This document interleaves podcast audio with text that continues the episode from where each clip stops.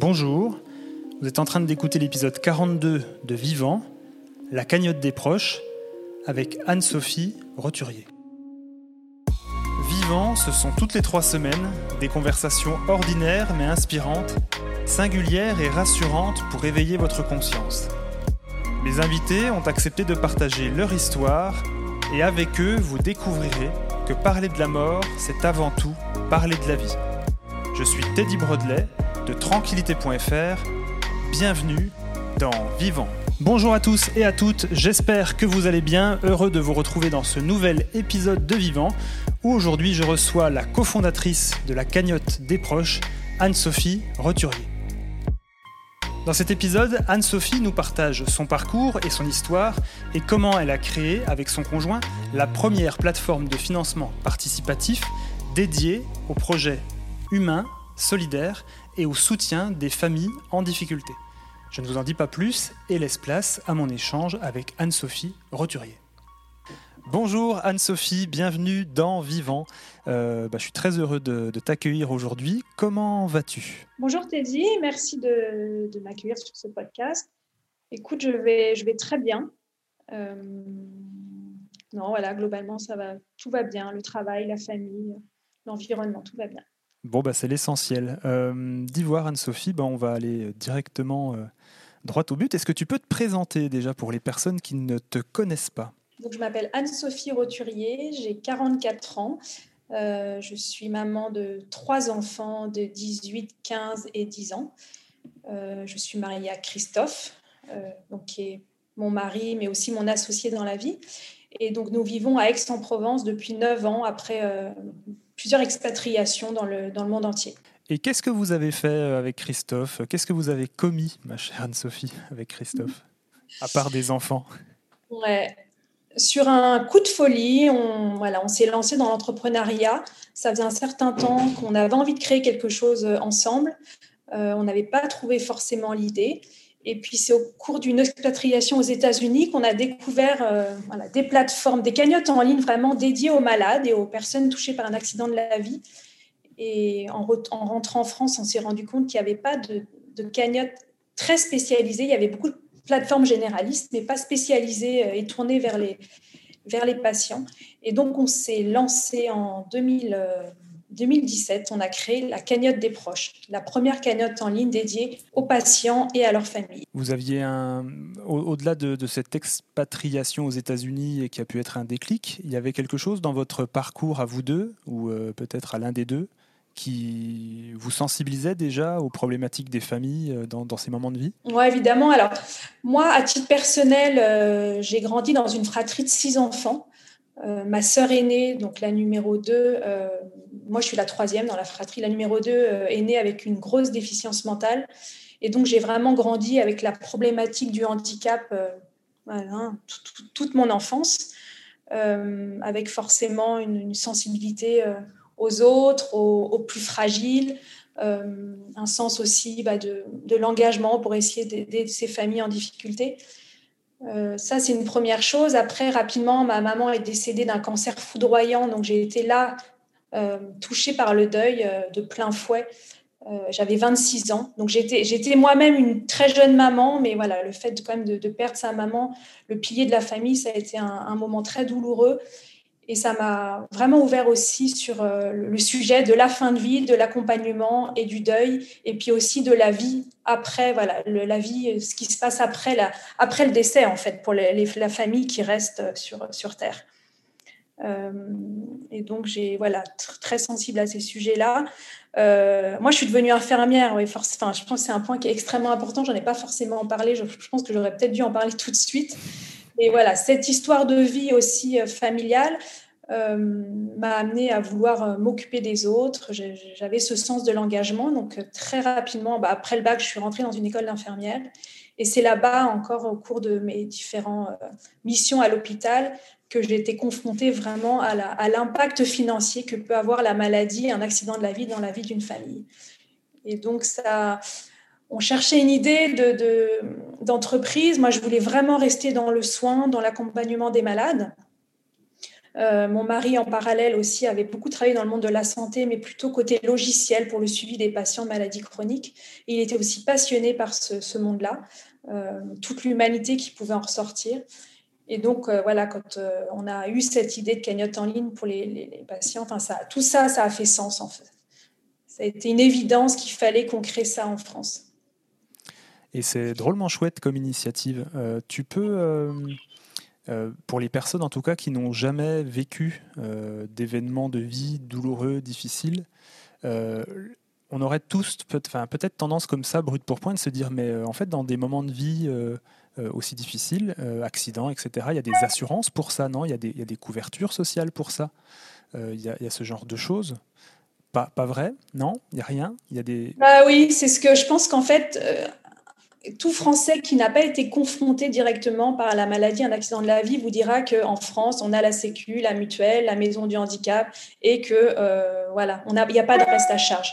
Et en fait, euh, qu'on est vraiment confronté à ces difficultés, ben voilà, on voit bien que le reste à charge il est extrêmement important et que même avec un système de soins optimal, en fait, ça ne suffit pas et que le reste à charge, euh, parfois, peut vraiment plomber, bouleverser des vies. Et c'est là, c'est là que, vient euh, voilà, faire le travail de la cagnotte des proches. Ok, bon, moi, donc, euh, ceux qui, écoutent le podcast, en tout cas, ou qui suivent un petit peu de près ou de loin mon, parcours, moi, j'ai bossé 13 ans dans l'assurance, donc je sais effectivement qu'il bah, y a des assurances derrière, pour peu qu'on ait souscrit un contrat qui va bien, et pour peu que l'assureur, effectivement, soit le plus euh, compréhensif possible euh, dans les procédures hein, pour, euh, pour débloquer l'argent, parce que ça aussi c'est un autre son de cloche. Hein. Des fois ça met des mois, voire des années avant de, de, récupérer des choses pour lesquelles on a cotisé. Donc je sais que c'est une vraie problématique. Du coup, qu'est-ce qui vous rend C'est quoi qui vous rend différent? Parce que tu as dit effectivement qu'il y, a des cagnottes en France qui existent, qui ne sont pas spécialisées, du coup, mais au-delà de la spécialisation, il y a d'autres choses qui vous rendent différent, non? En fait, je pense que c'est vraiment l'accompagnement qu'on va proposer aux familles. Euh, moi, ça n'avait pas de sens pour moi de créer une plateforme digitale euh, où on va tous être derrière nos écrans à, régler des problématiques de financement. J'ai besoin d'aller vers les familles, euh, déjà d'être à l'écoute, parce qu'on est face à des familles extrêmement fragilisées, parfois isolées, qui ont, tout dépend du lieu d'habitation, mais parfois qui n'ont vraiment absolument pas d'aide. Et donc, l'idée de la cagnotte des proches, c'est d'accompagner tout au long de la cagnotte ces familles. Donc, un premier entretien téléphonique qui va permettre d'évaluer euh, voilà, le besoin, euh, voir si, euh, voilà, si, si, la personne peut bénéficier d'aide institutionnelle. Évidemment, la cagnotte fait moins sens, donc c'est vérifier tout ça en amont. Mhm. Et, vraiment être à, leur écoute et, les, et les, leur donner les clés aussi pour que cette cagnotte réussisse. Euh, on a voulu avoir un modèle économique 100% solidaire et donc on a décidé de ne pas avoir de frais euh, de fonctionnement. On a une micro-commission pour les frais bancaires parce qu'on dépend d'un prestataire de paiement qui va sécuriser toute la plateforme et les transactions bancaires. Mais par contre, nous, nos revenus émanent des pourboires qui sont apportés par les donateurs euh, et les porteurs de projets. Euh, c'est eux qui décident s'ils laissent ou pas quelque chose pour nous rémunérer. Voilà, et, ça fonctionne. Et je pense que les gens sont contents d'avoir le choix, en fait. On ne leur impose pas de, prix. Donc là, du coup, c'est vraiment 100% euh, gratuit, vraiment de base. Et c'est vraiment les gens à leur propre initiative qui décident ah bah ils ont été sympas, je leur donne quelque chose ou pas quoi. On est vraiment 100% sur ça. ça. Me fascine. moi ça me fascine. Je trouve ça, je trouve ça tellement génial. Bah oui, je crois qu'il y a une, euh, mais c'est ça en fait, c'est l'essence de tout ça, c'est qu'il y a une vraie reconnaissance des familles, des magnifiques témoignages tous les jours et et cette reconnaissance aussi par, par ces pourboires. Donc, c'est ça qui nous permet d'avancer et de, bah, de développer, de répondre encore mieux aux attentes des familles. C'était un, un gros pari hein, qu'on avait fait au départ, mais ça bah, Je me doute, oui. Bah, tant mieux, parfait. Et puis je pense que c'est mérité, vraiment, euh, parce que vous émanez euh, quelque chose d'hyper euh, hyper positif, hyper simple, et puis une vraie humilité en fait dans votre démarche. et je trouve que, enfin, moi en tout cas, c'est comme ça que je le ressens de mon regard extérieur à moi. Est-ce que tu aurais des exemples de peut-être des anecdotes que tu aimerais partager avec nous par rapport à ton vécu sur euh, ben, voilà, cette activité de la cagnotte des proches? Euh, Je sais pas, des, anecdotes, des histoires, des choses que tu aimerais peut-être euh, partager pour mettre un peu plus en perspective l'action et le rôle qui, qui, est le vôtre? Oui, bah, enfin, on a accompagné 3000 familles aujourd'hui, donc c'est 3000 histoires ah différentes. Donc, euh, elles sont tous euh, plus touchantes les unes que les autres. Euh, on accompagne dans, dans, différentes spécialités, on va dire, donc beaucoup dans la, dans la maladie et dans le cancer pour financer des soins de support. on accompagne aussi les patients en situation de handicap qui ont besoin de matériel adapté, de voitures aménagées, d'adaptation de logement. Et puis, voilà, il y a tout, tout ce qui se passe aussi autour de la fin de vie euh, pour financer des frais d'obsèques, soutenir les vivants après le décès d'un parent jeune, ou euh, tout ce qu'on fait aussi en, hommage aux associations. Une famille qui va vouloir reverser une collecte euh, pour une, association qui était chère aux défunts. donc voilà, c'est quand même assez varié. Dans le, dans le cancer, on a des histoires extrêmement touchantes euh, parce qu'en fait, c'est vraiment là où j'ai réalisé l'effet thérapeutique de la cagnotte. On est face à des patients parfois qui ont des problématiques pour financer une perruque, euh, des, crèmes de soins quand on a la peau irradiée par la radiothérapie. Euh, vous savez, le fameux vernis qui permet aux ongles de ne pas tomber. toutes ces petites choses-là, en fait, ne sont pas prises en charge par la sécurité sociale. Et, pourtant, ça fait partie enfin, vraiment de, finalement, c'est toute, l'apparence physique du patient. Et, c'est les, euh, les premières choses qu'on va voir en fait chez quelqu'un atteint, de, atteint d'un cancer. La perte de cheveux, euh, la peau abîmée et tout ça. Et donc, je pense pour moi, c'est essentiel justement de, pouvoir les accompagner, leur offrir des soins de support de manière à ce qu'elles ces femmes ou ces hommes gardent une image féminine, masculine et qu'ils soient, qu'ils pas, euh, soient pas stigmatisés avec les symptômes de la maladie. Et ben, une perruque aujourd'hui, euh, c'est 1300 euros. Je veux dire, une perruque qu'on peut supporter, pour laquelle on va pas transpirer. Euh, la Sécu a fait un effort il y a quelques années. Ils ont mis un forfait à 250 euros.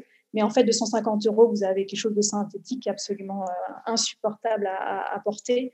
Et donc, il faut aller sur du, vrai, du vrai cheveu naturel. Et là, on est sur des budgets d'au moins, au moins 1000 euros, 1500 euros. Et donc, c'est un effet, voilà. Donc, j'ai accompagné plein de femmes comme ça qui étaient très isolées, cachées chez elles, qui ne voulaient pas forcément euh, voilà, se montrer euh, malades. Et grâce à ces cagnottes, euh, eh ben, elles vont avoir une toute autre image d'elles-mêmes et vont arriver à ressortir, à aller à un dîner, au restaurant, au cinéma, parce que finalement, bah, la perruque va, leur faire oublier un instant qu'elles sont plus malades. Et pour moi, ça, c'est des, des vraies victoires. on a, je peux penser à Sandrine, qui était vraiment un cancer métastatique en fin de vie, qui savait qu'elle était, qu'elle était condamnée. Et on lui a proposé euh, un, jour via une association d'aller euh, nager en mer Rouge avec les dauphins, avec tout un, accompagnement de, professionnels et tout ça de l'association. Et elle n'avait pas le budget pour y aller. Et c'était une femme qui n'était pas partie en vacances depuis des années, qui n'avait pas un centime, qui vivait avec l'allocation adulte handicapé. Et à travers cette cagnotte, eh ben, on a collecté et elle a pu partir. Et ça a été, euh, ça a été une résurrection pour Sandrine.